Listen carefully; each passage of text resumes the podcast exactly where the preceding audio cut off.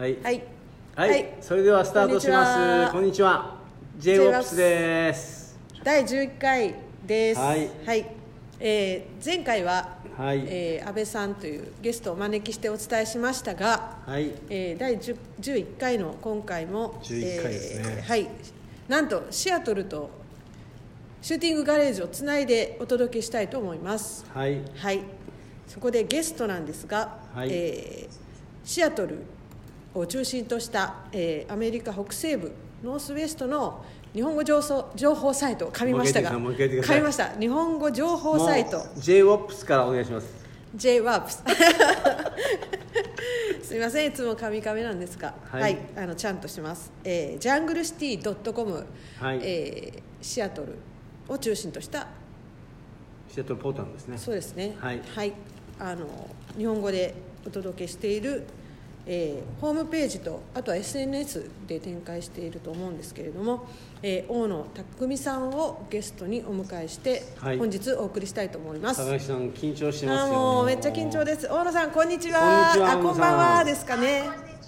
はいシアトルはこんばんはですねこんばんはですね。今、はい、ようやく、はい今の21時大野さんの方にはちょっとね技術的な問題もあり今のこちらのモニターで、えー、と大野さんとプロジェクトやったりとか大野さんと話をしている様子の写真や動画が、まあ、あの音声がない状態で流してるんですが、えー大野さん今日ちょっとね今クローゼットの中がそう。そこは言わなくて。そこ言わなくていい本当よねいつも余計なことね言われるんですよ西田さんね本当にもう今日はあのいろいろなこともあり音声で参加していただく、はいということになっておりますので一日よろしくお願いいたしますありがとうございます。はい。じゃあ簡単にちょっと僕の方から大野さん、えーとはい。なぜかっていうのをお話をさせてもらって、はい。お願いします。で今あのあのスライドショーで流れてるようなプロジェクトについてまたオーナーさんとかた、えー、と話ができればなと思います、はい、今動画に映ってるのはあの2018年ぐらいの大正大のキャンプの様子を、そう。えーモニターに映している感じですけれども。そうですね、はい。まあ、大野さん当時本当にお世話になりました。2年前の約2年前ぐらいの春だったと思うんです。はい。えー、はい。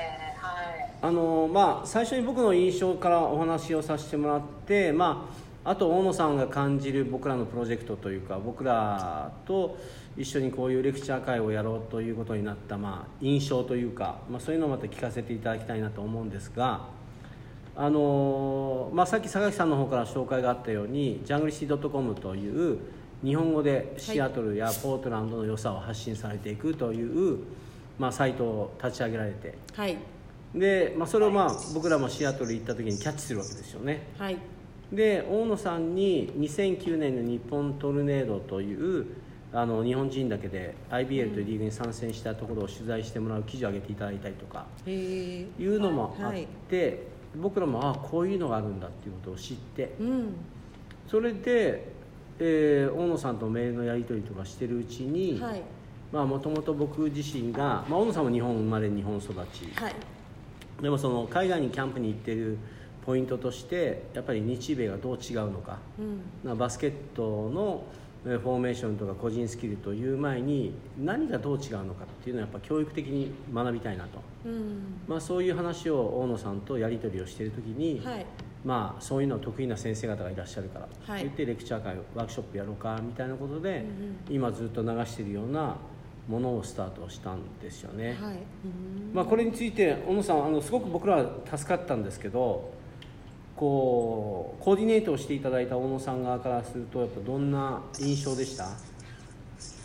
そうですね。あの最初はまあこの日米の違いとしてもまあいろいろあるので、まあはいどういった方がこう体系的にはい、説明をしてくれるかなというところから考えて、うん。でまあお願いした方々がとてもまあ教育関係にはい。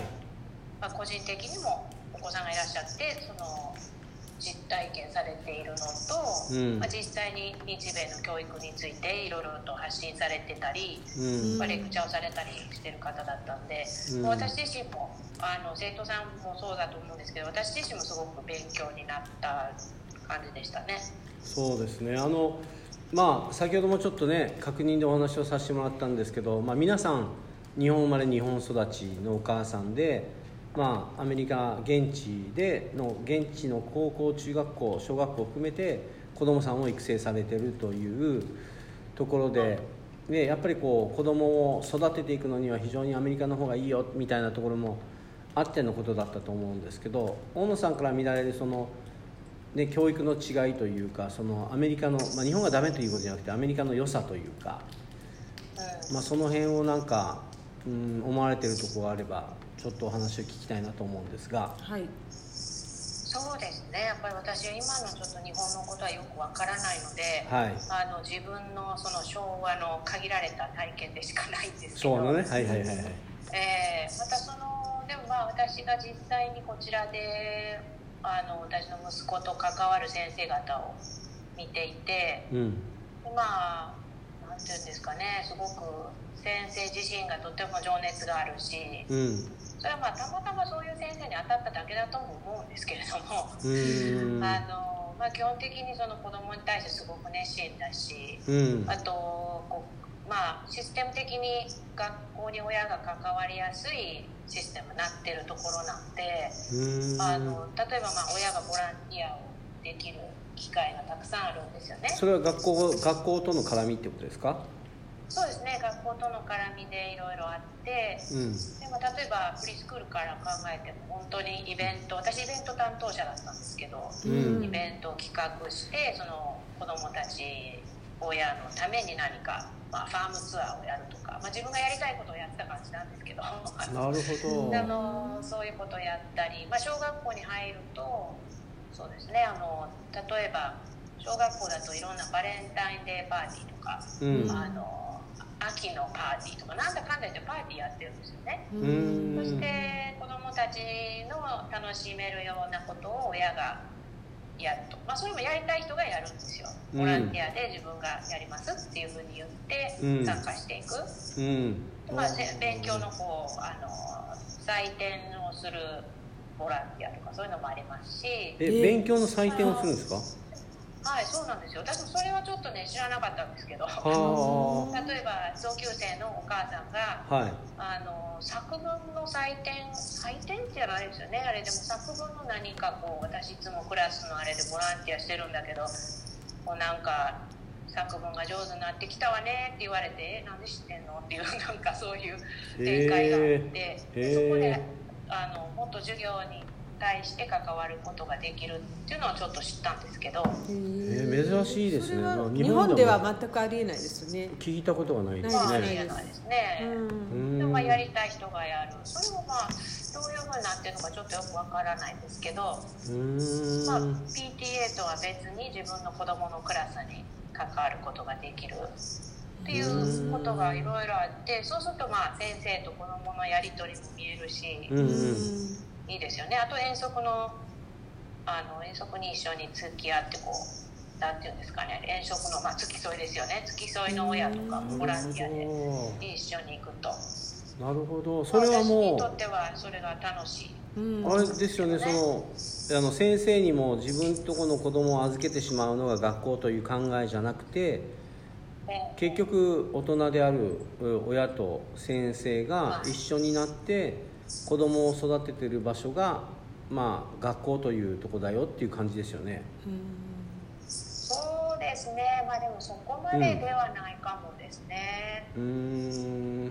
まあうちの場合は最初私立のモンテッソーリに行ってたんですけど、そこから公立の小学校に移ったので、うーん。まあそこで私立の方も見て、公立の方も見て、で、まあ本当に先生によってかなり違うんですよね。やっぱ遠足に行った時にその先生別の先生のあの言ったこととかで私がなんかこうそんなことを先生言っていいのかって思うようなことを言った先生とかもいて、へえなるほど。うんちょっと注意の仕方がちょっとなんかあまりにも乱暴な先生がいて、なるほどえーちょっと私はそれを息子と話をしたり、まあ、そういうのを見たことによって息子と話をする機会になったりして、すなるほごくど良かったですけどね。でもなんかリアルに今お母さんの話ですけどさっきもちょっとお尋ねしたそのほら、えー、とコロナでえそのまあ世界が一斉に、まあ、お同じような問題を抱えたけど、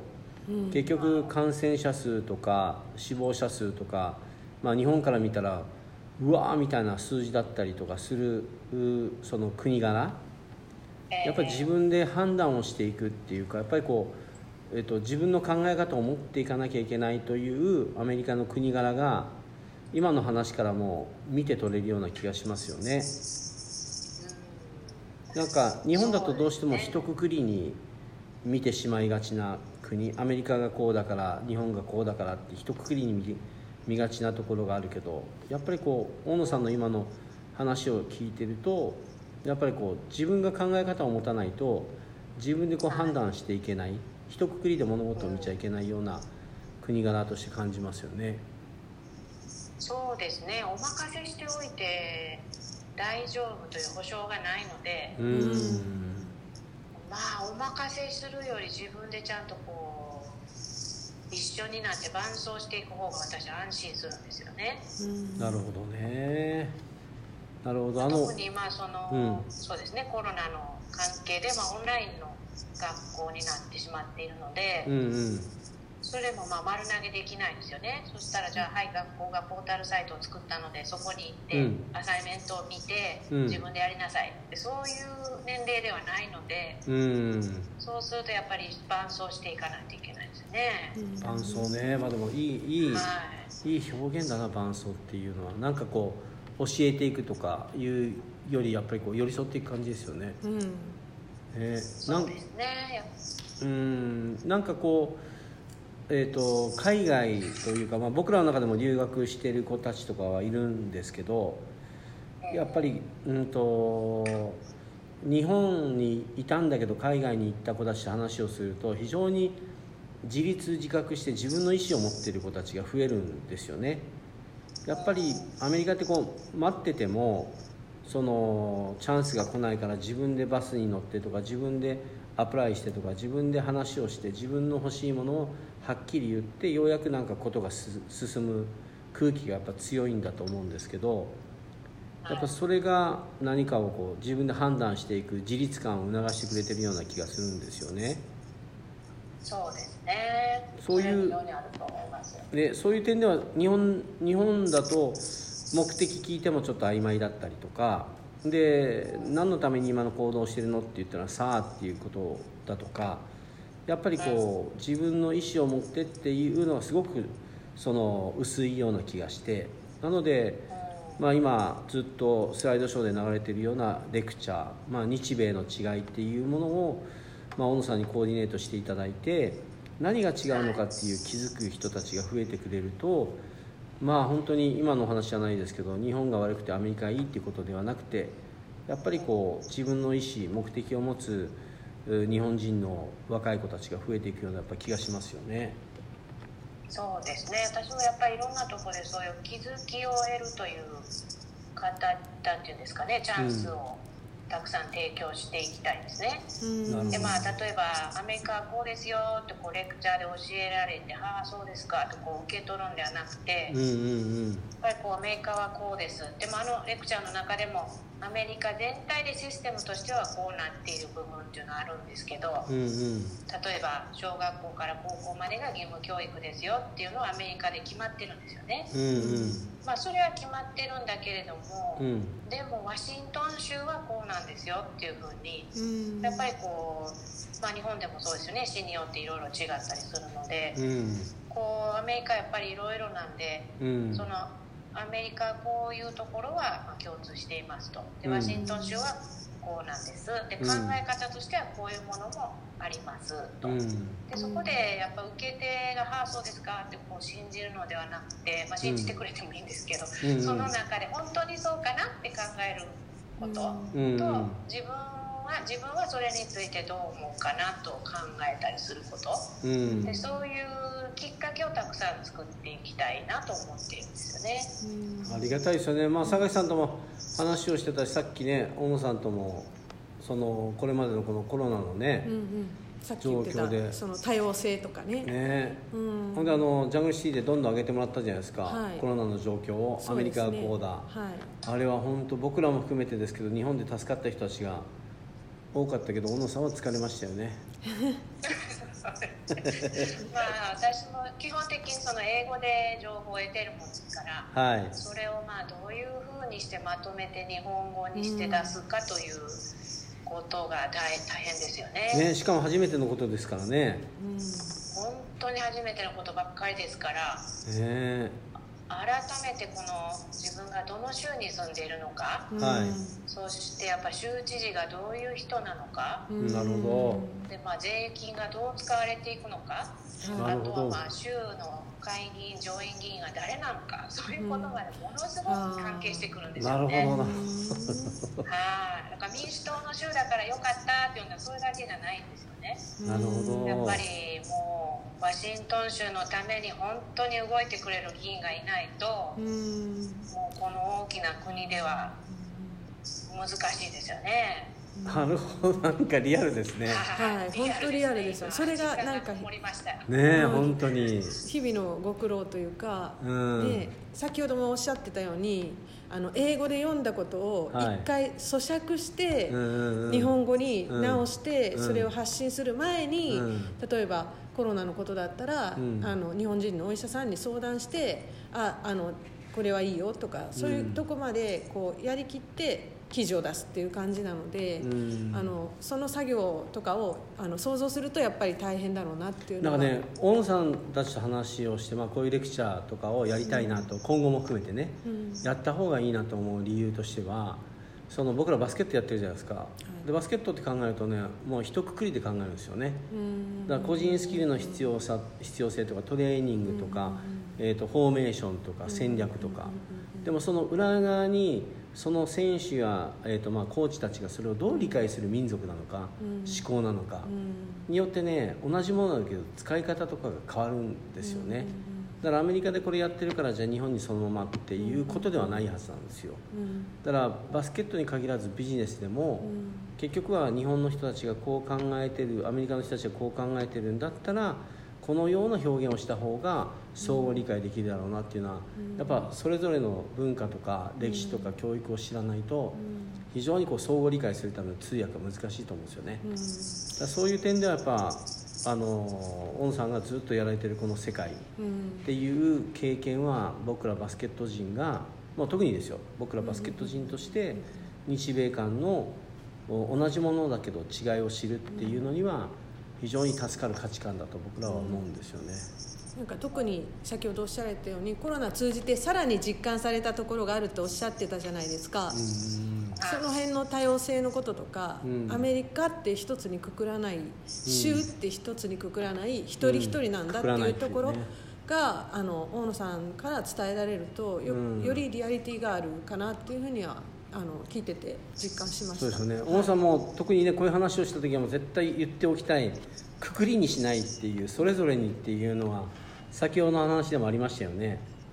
そうですね、うん。やっぱりそのアメリカはその一人一人の体験によってかなり違ってくるので、うん。そのあんまり知らなかった時代時代というとその私があんまりアメリカに来て、まあ、うん。数年だったりした時は、アメリカはとかアメリカ人はとかですね、はいはいはい。シアトルシアトルは、シアトルの人はってこう言ってたんですけれどうんうんも、うんまあ、その時は知ってることが少なかったんでそれですごくまとまってたんですよね。はいはい、もまあ長く住めば住むほど本当に多様で、うんあのまあ、多様じゃなくていいところも多様だったりマスクのね、その受け止め方が多様すぎっていうのもありますし マスクの受け止め方まあが多様じゃなくていいと思うんです。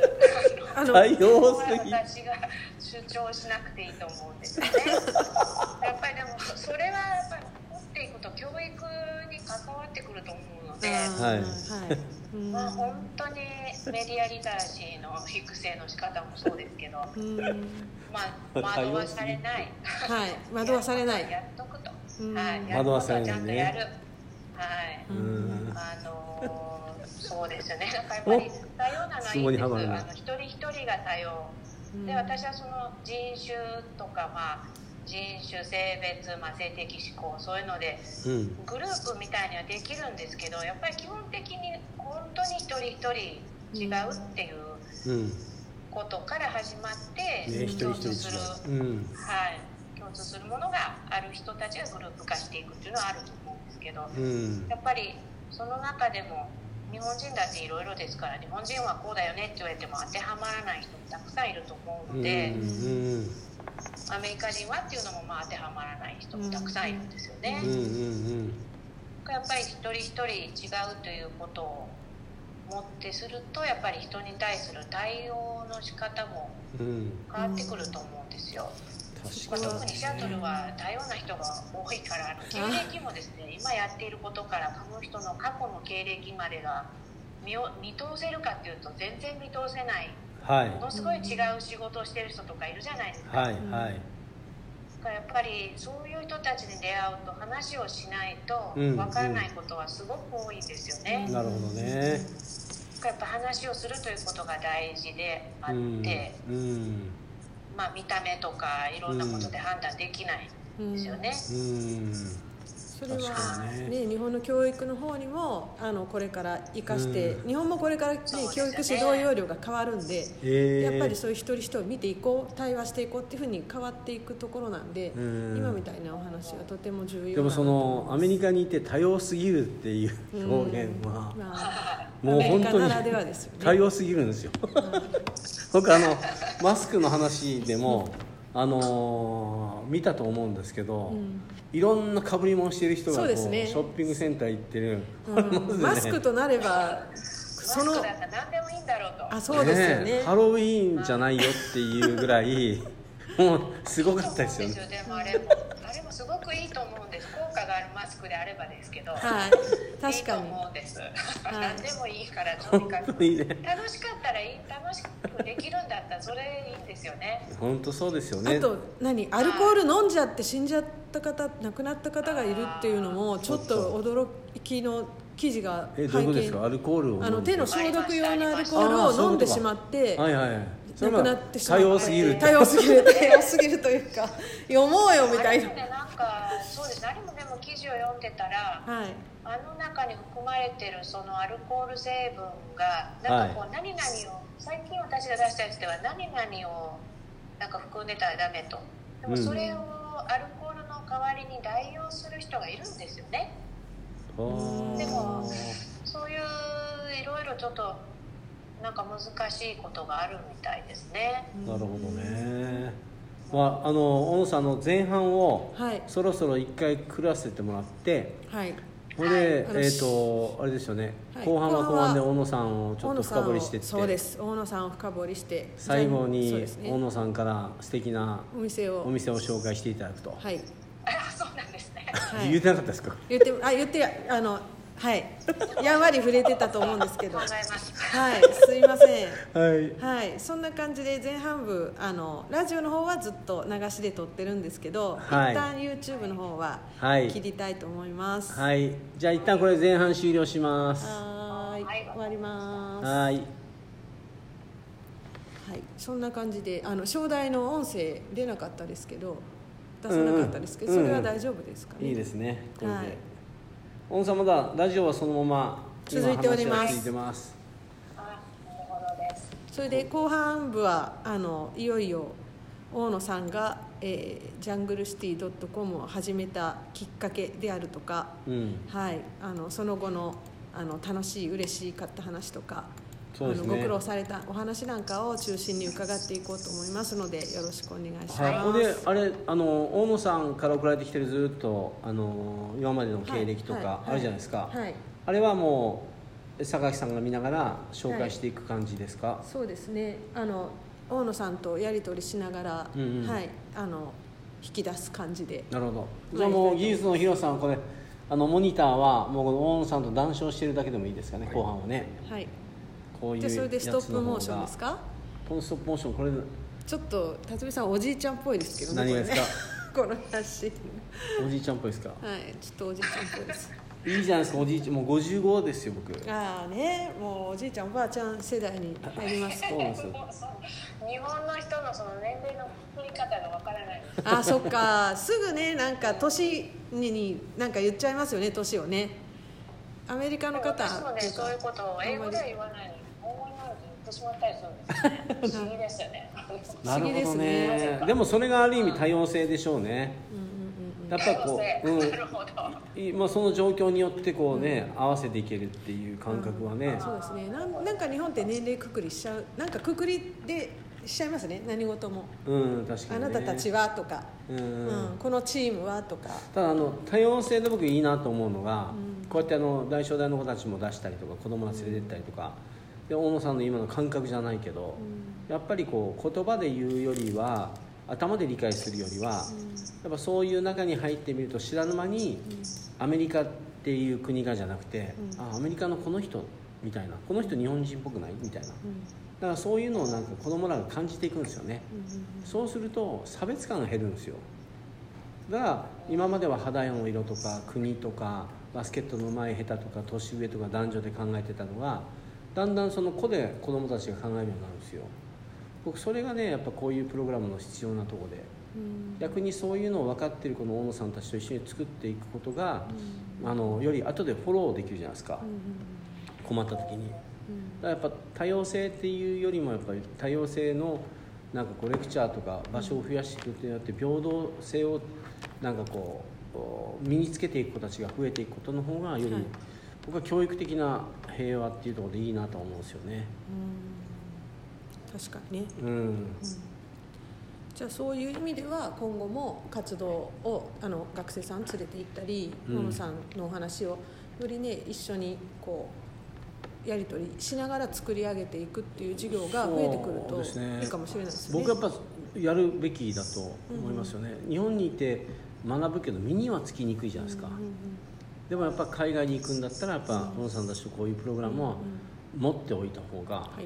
まあ、少なくとも大正大の子たちは違いますからね、もうあの社会人になってからも僕らとの会話をする内容が違いますからね、非常にありがたい。っていう意味ではやっぱり履歴を残して積み上げるとかこういうふうに番組発信するとか、うんうん。小さい点かもしれないですけどそこから発信して広げていくっていう人、ね、見ていただく機会が増えるっていうのは非常にこの番組やってみてよかったなというまあ点ですよね。ねそのね僕らがうちうちだけだから知らない人たちも多いじゃないですか、はいでも実際やっぱりね、まあ、それをやることの方が、まあ、結果的には、まあ、僕らはバスケットという興味を持っていることで動いてくれてるから、理解が早いですよね、全くただアメリカ行ってみたいと思って一度見に行きたいとか、マリナーズのゲーム見に行きたいって行くんではなくて、バスケットというものを通して学校に行ってみたとか、バスケットを通してそのトレーニングの違いを何となく感じたと、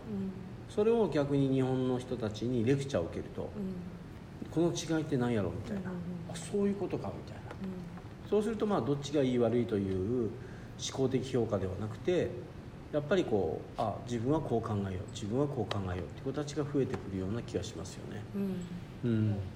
すいません大野さん。また継続して授業はあの続いていくんですけどはいこれからもよろしくお願いします、はいということで後半の方にはい。入っていきたいと思います。はい、はい。はい、じゃあ後半。こんにちは。こんにちは。J オプス J オプスです。J オプスはい。後半第11回後半入りたいと思います、はいよろしくお願いし引きます続き、えーシアトルのえーシアトルポートランド、えー情報サイト日本語の情報サイトを、えー立ち上げ運営されているはい。大野匠さんゲストにお迎えして、えー引き続き後半はい。お話を伺さんよろしくいたいと思いお願いしまます。はいよろしくお願いします。はい。はい、ではちょっと前半の西田さんと大野さんとのつながりとか、えー、と日米の違いとかは、はまあ一旦置いておいて、はいはい、大野さんを、えー大野匠さんを掘り下げるというかぜひ。はい、はい。なぜジャングルシティ .com を始められたのかはい。っていうようなところからお話を伺いたいと思うんですけれども、はい。えっと大野さんあの簡単にあの学歴とかあの経歴とか触れれるところから、言えるとこね。はい。あの ジャングルシティ .com を始める道筋っていいますか、ストーリーをあの合間、はい。西田辰巳さんツッコミ入れながら お伺いしたいと思いますので、はい。ぜひごせご説明いただけたらはいと思います、改めてゆっくり聞きたいと思いますんでよろしくお願いします。はい、えーそうですね。あのどこから始めるかと言いますと、まあ、私あの神戸出身ではいあのオーストラリアの公立高校に高校の途中で留学したのが最初の海外体験なるほど。になりましたね。なるほど。そしてそれが1年留学しましてはい。そして帰った後に日本の高校に戻って残りの3ヶ月を通ってその後うん卒業してアメリカのコミュニティカレッジに留学しました。小野さんそれちなみに高校ははい。定型校かなんかで単位はもうそのままっていうことですか？いや定型校ではなくてうん。もう本当に何のつながりもない公立高校だったんですけどおおということたまたはまええ日本の高校を1年休学した状態でってことですか？いやところがですねところがはいはい。なん何にもそんな決まり決め取り決めも何もせずにうん。公立高校に留学して、うん。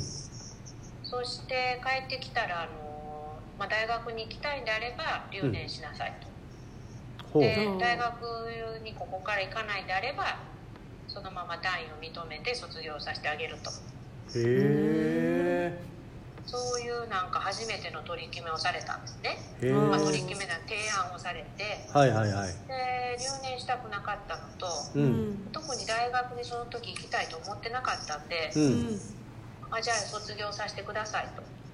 おお言って卒業したんです。面白い。面白いですねで始まりが。何か、うん。あそうです。何も,、まあ、何も考えてないという。そして、まあ、うちの親も「え」って感じで、はいはいうんはい。別に何も言わず、はい。そのまま卒業しまして、はい。そしてじゃあどうするの？って一応、まあ、どういう展開になりますよね、うん。そしたら、まあうん。たまたまそのオーストラリアに行く前にうん。私に英語を教えてくれていたシアトル出身の女性がいて、それもご縁ですね。ではい、そのご縁で、その人がずっと私がオーストラリアにいた時から、まあ、高校卒業したらどうするんだ？大学に行くのかとか大学に行くんだったらううん。んシアトルに来て、うん。まあ、まずコミュニティカレッジに2年行って節約して、ううん。ん3年生で両園生大学に入ったらいいよってすごい具体的な案を出してくれてたんで。すね。なるほど。具体的素晴だらしい。うん。そしてじゃあそれがこう頭の中にあってうん。じゃあそれしたらどうかなと ふうに思ってじゃあそうしようと。はい。そういうしよう、そうしよう、それがいいってことになって、はいはいはい。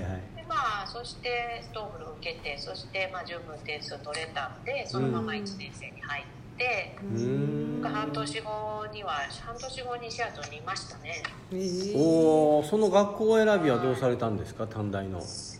コミュニティそれカレッジはですね、そはの女性が、まあうん。エレンさんっていうんですけど、いうんエレンさんがその時そのコミュニティカレッジで教えてたんですね。おおなるほど。はい。だから私が教えてるコミュニティカレッジに来たらって言ってくれて、はいもう具体的に話をされる理由はそれもあったわけですすごい。具体ね的でしたね。それもご縁ですよね。はい、それもご縁でそしてシアトルに来て。うーんそこからずっといるんですねシアトルに。でシアトル大学シアトル大学に編入されてでそれから大学院にも行かれてですよね。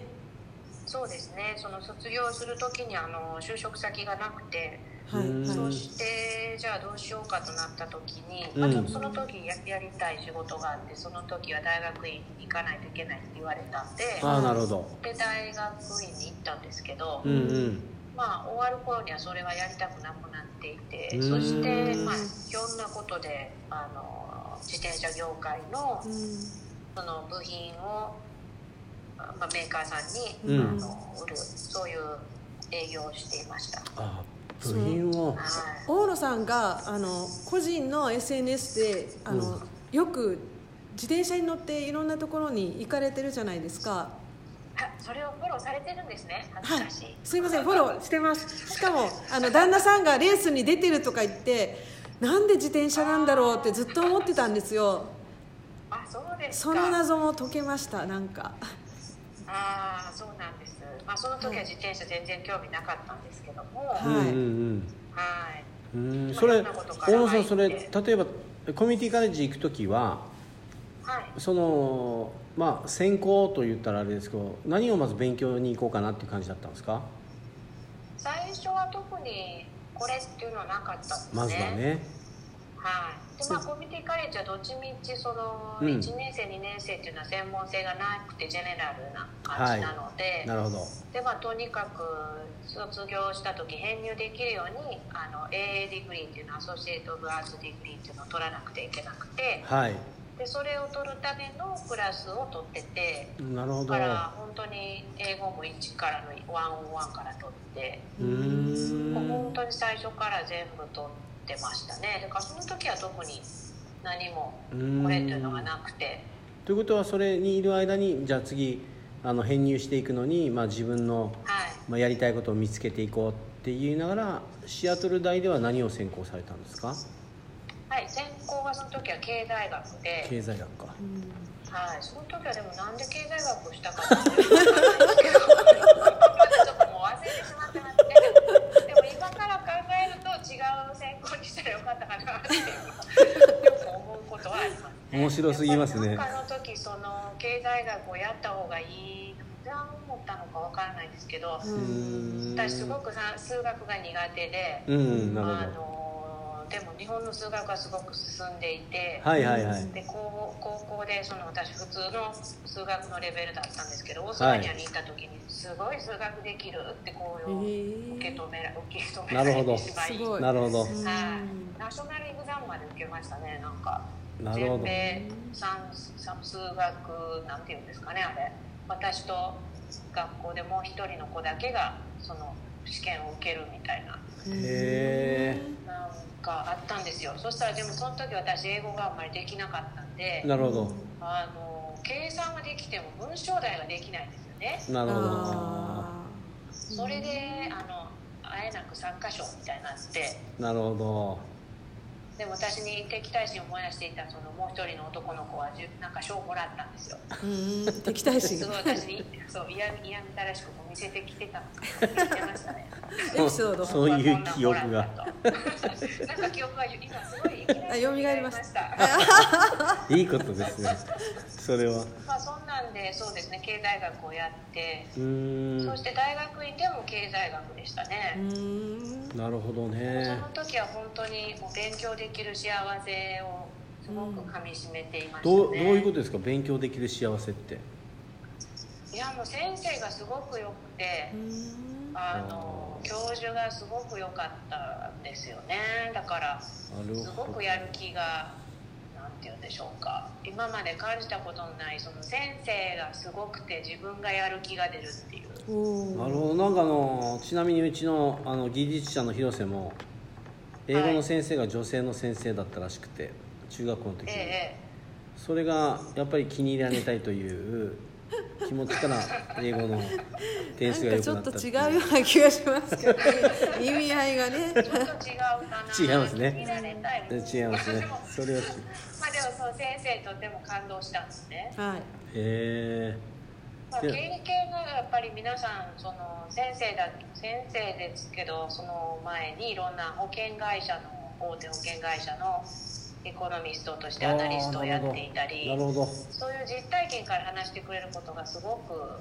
なるほ面白どかったですね。あじゃあ勉強しました論文を書きましたって言って、まあ、大学の先生になってるっていうことだけではなくやっぱりこう、はい。実社会に出て自分なりに経験をしてて、まあ、それからっていう人も多いわけですそうかねですね。そこから話をしてくれるっていうのがすごく面白かったですね。あ確かに面白そう。うん確かに。リアルな話ですからね。ね聞きやすいですね。ですね。はい、えー。それも経済学を学んでそっち側に、まあまあ、勉強も好きになったらずっとこう入っていったわけですか？そうですね。入っていったんですけども。うんまあでも経済学でその私がインターンシップをした時とかもはいはいはい。銀行と投資関係の銀行だったんですけどはい。あのなんか自分全然こういうの向いてないなっていうところで初めて分かってしまって あのあのそれでまあちょっと自分の英語がそのやっぱり4年いても留学生の英語というか、まあ、ビジネス英語じゃないんだなっていうのはよく分かりましてうん。そしてじゃあ今度はそういうビジネス英語を学んで話ができるようになるところに行こうと。うん。そしてまた別のインターンシップ行って、まあ、いろんなインターンシップをしてそして結局そのマーケティングの会社で採用が決まったんですけど、はいはいそしたらその、まあ、仕事を卒業終わったら卒業したら仕事をくれるということになってたんですがはいなんかその会社の業績が怪しくなってそれで私ともう一人採用されるはずだった人と、まあ、どうしようというふうになった時にたまたまその自転車業界のうん。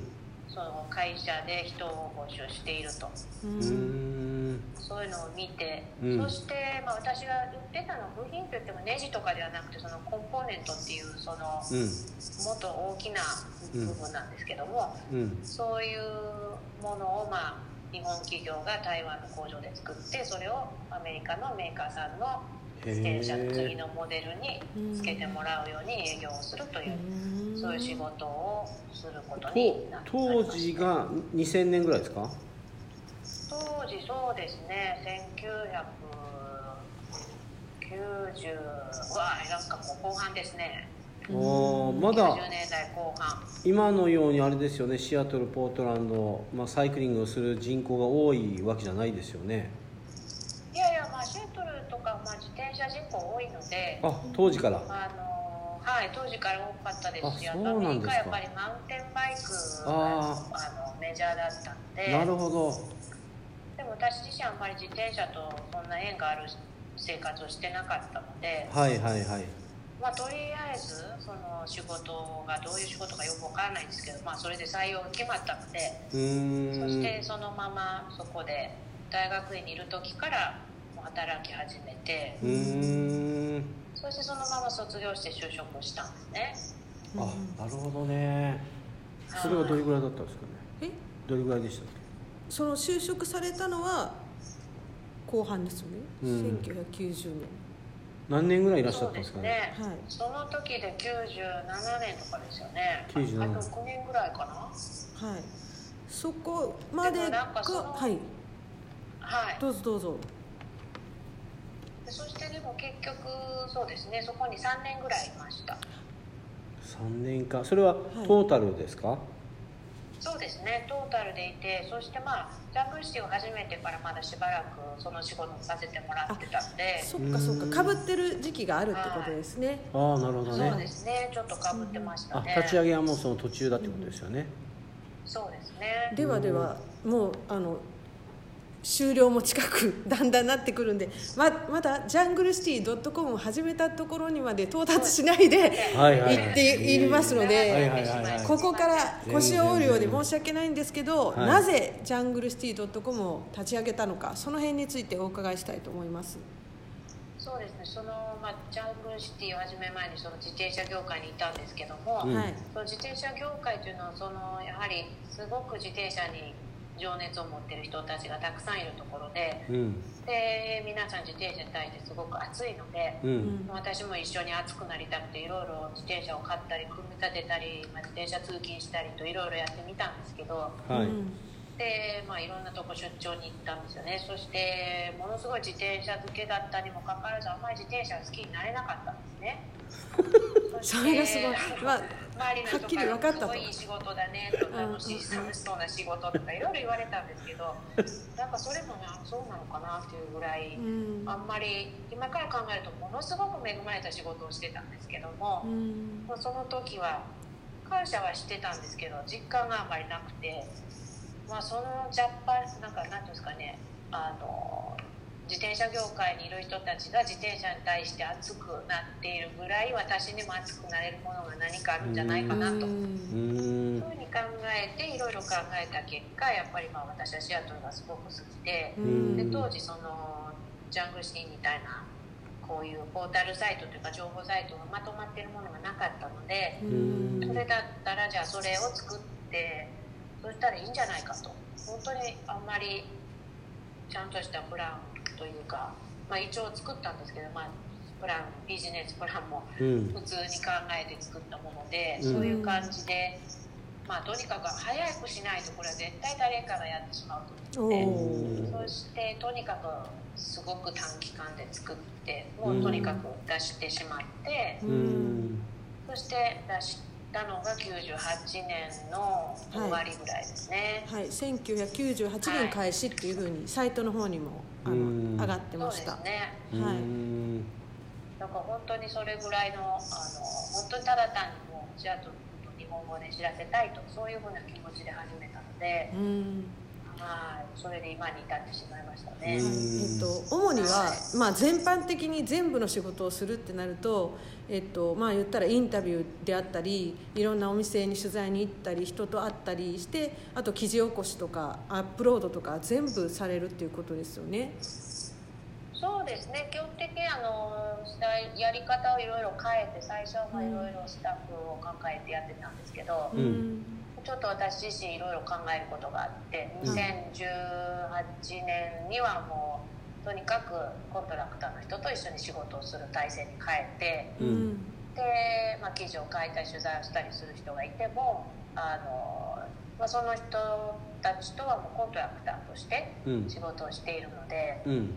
で私が基本的に管理を全部やると。うんそういう形に変えてやってますね、まああれですよね。社社としてまとめてっていうよりこうプロジェクトチームみたいな感じですよね、そうですね。そういうふうに切り替えた方が自分自身がすごく楽で、うん。なるほどあねのはい、楽しく続けられるなと思って、うん。それがだから本当に初めて15年ぐらいワッフルの会社としてまあ今も会社ですけどうん。会社としてやっていてうん。そして、まあ、でも本当にあのやり方を変えることに決めましてそれがまあうん。今本当にいい感じになってると思います。なるほどね。そういうのもでも一歩一歩ですね、はい。そうですね、うん。なんかやっててこうこんなことがあの特に嬉しかったとか楽しかったっていうように感じるようなことっていうのはあのコロナのことも含めて何かあのエピソードとかあったりすれば何か一つないですかね。そうですね、はい。まあ、やっぱりその楽しいことはまあ人の話を聞けることですね。なるほどねはい、私自身やっぱりそのインタビューだからといってすごくいろんなこと話してくださるんで、うん。なあのそれがやっぱりすごく嬉しいし楽しいことですね、るほどね。私小さい時からそういう話聞くのがすごく好きだったんで多う分ん。好きなんですねそういうのが。なるほど。そしてまあはい、あとまあいろんな人がこうこれこれこういうところが役に立ったとか、うん。こういうところが楽しい、まあ、すごくねこういう情報を提供してもらえたので、うん。こういうふうにこういうことしてみてよかったとか、まあ、そういったことを具体的に皆さんが言ってくださることがすごく、まあ、私にとっても励みになってますね。うん。なるほどね。でも本当外から来る僕ら、うん。まあもちろんシアトルポートランドに住んでる人たちね日本人の人たちで情報がね、うん。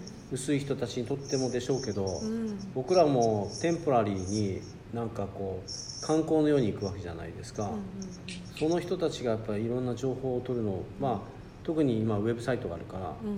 まあ、SNS も含めて取れるのは非常にありがたいですよね、うんすごい、今回のコロナのことでもうん。本当にリアルタイムで日々変わっていくことも、うん。あの常にアップロードして、うん。あの分かりやすいように説明がされてるんで、うん。ありがたいっておっしゃった方でも多いと小野さんはい思ます。言われてそのほらなんでここまで続けてこれるかっていうことも含めても、うんパッションというか、うん自分がこう感動というか思いを込められるようなものを、うん。でこうまず探し出したってことですよね、小野さんの喋りで面白いのはあまり自転車にいろいろ頑張ったけど興味がないっていうでしょ？け経済もなんで選んだのか分かんないのよねみたいな。興味がないって言うじゃないですか。すごいいや自然に興味なかったですよね。今すごい今はすごいすごい好きっていうか今は本当好きなんですけど。うーん今にな今にな特に今になってですね仕事でやってたら本当に好きになろうとしていた。うん。あ勤めてたんですね。ねそうですね。うん、でもともとねさっきのお話じゃないけど人の話を聞くのが小さい時から好きだったっていうのがはい。たまたま今みたいな形に至るっていうことですよね。うんうん。そうですね。かといってでも全然聞き上手ではなかったのでうん。ただ本当に君自分の興味があることを聞いていて、まあ、例えば祖母とか祖父祖父のその戦争体験とかうんうんうんうん。小さい、まあ、お小さい頃のこととかそういうのすごいねごりはごり聞いてたんですけども、うーん。でも僕大野さんをえあ大野さんに久しぶりに会ったのは、あ久しぶりかな。あのー大正大の樋口監督とか、あ今ボルターズの社長の、えー井上さんとか、えーそれから、まあえー B リーグのどっかヘッドコーチしてる、えー福田翔吾さんとか、まあ、彼らがお世話になってる安子さんという、そのホストがいて、安子さんの娘さんがみちさんっていう、年が僕らと一緒なんですよね、でみちさんがなんかこういろんなレストランのプロモーションとかいう仕事しててよく分からなかったんですよ僕、はい。うん。でミツさんと話してたら私の友人は、いろんなことをそう知ってるから紹介するよって、大野さんを紹介してもらって、久しぶりにそうあの次、まあ、最初というかゆっくり話をする。あはいはいはい。うん、あれも不思議な縁でしたね僕にとってみたら、そうですね、うん。まあ、あの今回のレストランもそうですけど。あー来た。やっぱね つながった、やっぱねつながった。やっぱねこれからはですよ、うん。はい。もう僕らはもう広瀬も好きだしいろんなとこ行ってるけど、はい。大野さんは普通に知ってますからねいろんなとこ。本当ね。いっぱい。裏っ側も知ってますからね。ね。あ裏っ側も知ってる。そのお店の成り立ちとかね。はいはい。あのエピソードね。そうなね。そういうことですそうです、はい、うんそれではそれではあのはいジャングルシティのことについてはまた次回があると信じてじっくりお話伺うということで、はい。あと5分ぐらいで一つ何かおすすめのレストランをうん。ご紹介していただけるように西田辰巳氏が振ってくれました。いやもう本当に僕ね大野さん覚えてらっしゃるかどうかわからないけどあの大正大の子たちが行ってあのレクチャーしてもらった時も、うんあの面白いピザ屋さんがあるんですよって言われて、えーはい。そこも元スターバックスの役員さんが始められて、うんうん。なんかそこで働いてる人たちピザですねはい、働いてる人たちが前科がある人たちなんですよみあたいな。あそういうエピソードねエピソード、ね。僕ら知らないじゃないですか、はいはい。で変わってるなと思って、はいはでまあそのお店のことを紹介してもらったりとかしてますから、はい大野さんのお店 ちょっと楽しみ。ねです、最初なんで緊張されるかな？いや 先ほどのリはい。ラックス感みたいな感じ、でも本当にはい。皆さんのこのコロナで営業状態がいろいろ変わってるんではい。うんまあだってどういう感じですかね。うーん。うん。あの僕らはあの日本にいると日本食を食べてお寿司とか行くじゃないですか。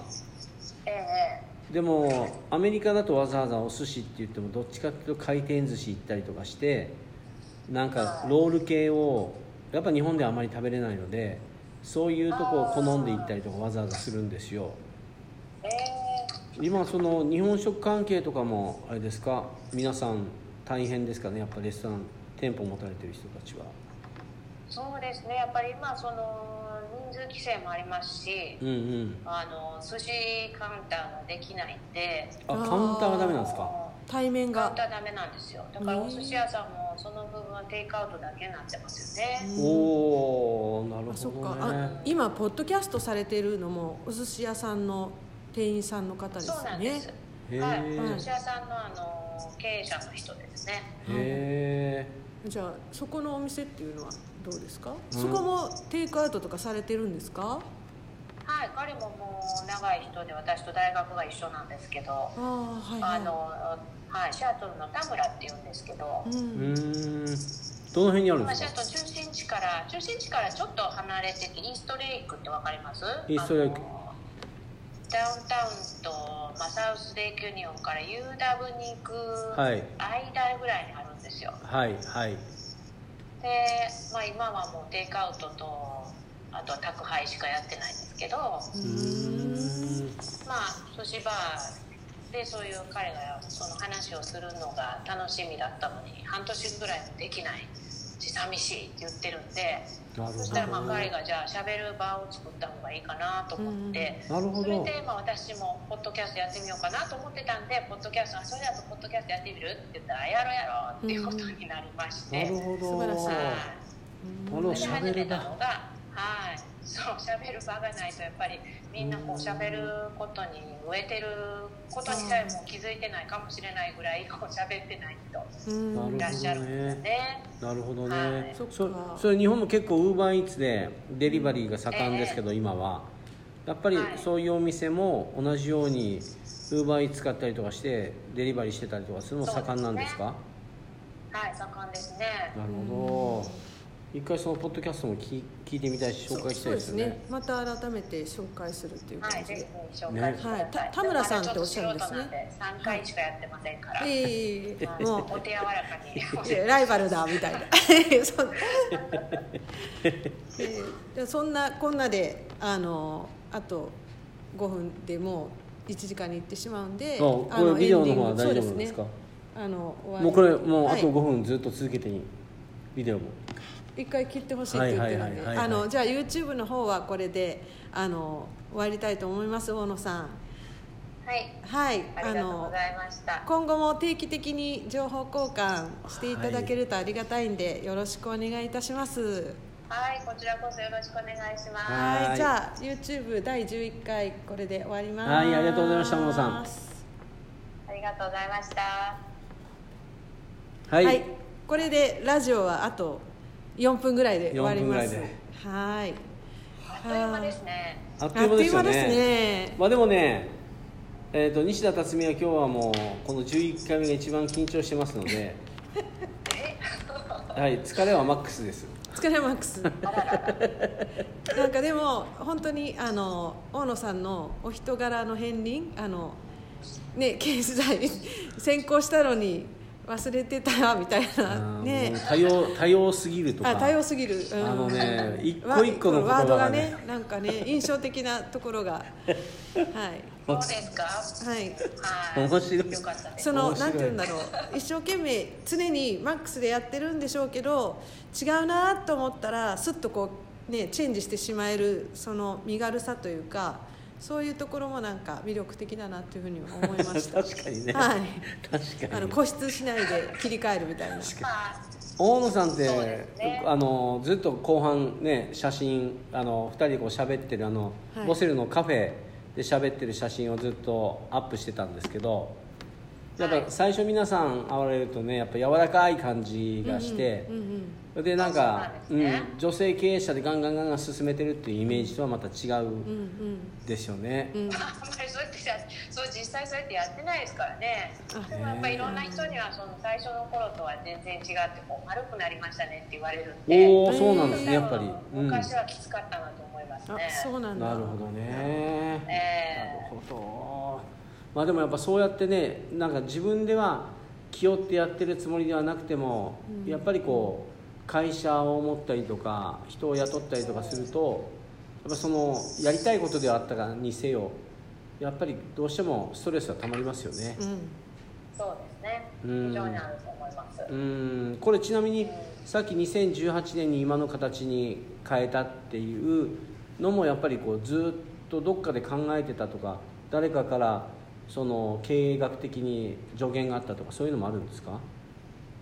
いやそういうのはないんですけどうんやっぱり私自身その今とやっぱ働き方がかなり昔一般的に違ってたと思うんですよねうんうんで実際その素敵なオフィスを持ってたくさんの人を雇ってっていうのが成功の形だと思うんですなるほどで私自身もいろんな人に「じゃあ今オフィスはどこにあるの?」とか「今何人の人を与えてるの?」とか言ってこう聞かれてそうすると若かった私はその「あそうか。なんか素敵なオフィスを持たないといけないんだ」とか。ああなるほたどくさん人を雇わないといけないんだとか。なるほそうどいうふうにすごく自分でプレッシャーをかけていたんですね。なるほど。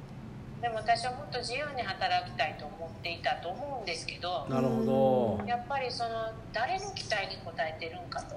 うん。うんうんうん。そうやって考えた時に働き方はやっぱり一つではないのでうんうん。自分はどうしたいのかと。うん。うんでまあ私自身子供を産んだのはに、えー、と2010年なので。うんうんうん。でそこで自分がもっと自由に、ね。自由にって言うとあれですねフレキシブルにそうですね。働けるようにどうしたらいいかと、まあ、それからいろいろあってそしてまあ働き方を完全に変えて、うん。完全に変えたのは2018年なので。あじゃあちょうどその頃ですね。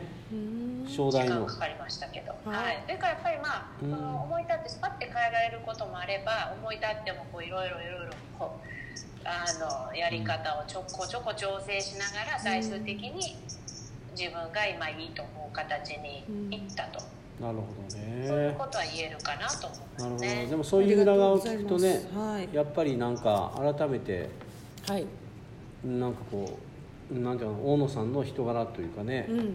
でただその様子を外から見てるよりは今あるジャングルシードットコムの様子がまた見えてきますよね、うん、なんかその流れもまたゆっくりあのうん。一人の女性像みたいな形で、うん。ね、あの子育てもされつつお仕事もされているっていうようなお話お話も聞いてみたいなというふうに思います。そうですね。ということであのラジオ編はここで終わりになりますので大野さん第11回ご出演ありがとうございました。ありがとうございましたすあのズームの方はこれで残しておきますので、はい、そのままちょっとお待ちください。ではラジオの方終わります。皆さはいんさようなら。はいさよならなら